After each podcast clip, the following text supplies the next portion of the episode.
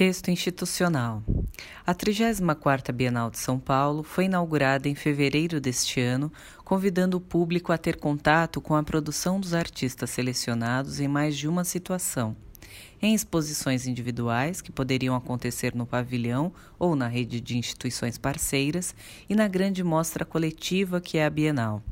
A variação espacial acentua o papel que o contexto desempenha no nosso entendimento da arte contemporânea, abrindo possibilidades de múltiplas leituras e narrativas sobre o mesmo trabalho.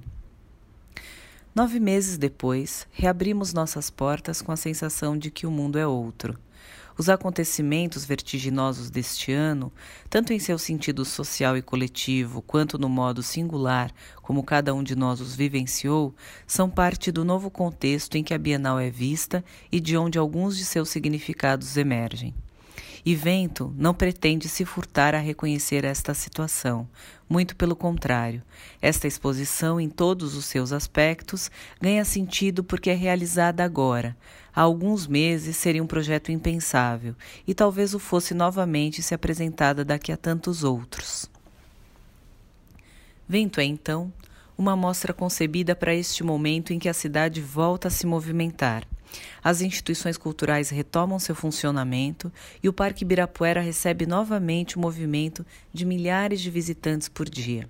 Mas, para além desse contexto todo novo, realizamos esta mostra e reabrimos o pavilhão motivados pelo mesmo objetivo que sempre deu sentido à nossa atividade, seja presencial ou virtual, ao longo de todo este ano e, em última instância, ao longo dos últimos 70 anos, o de criar oportunidades para que, por meio da arte contemporânea, tenhamos experiências que possam nos auxiliar a atribuir sentido e processar individual e coletivamente o momento em que vivemos.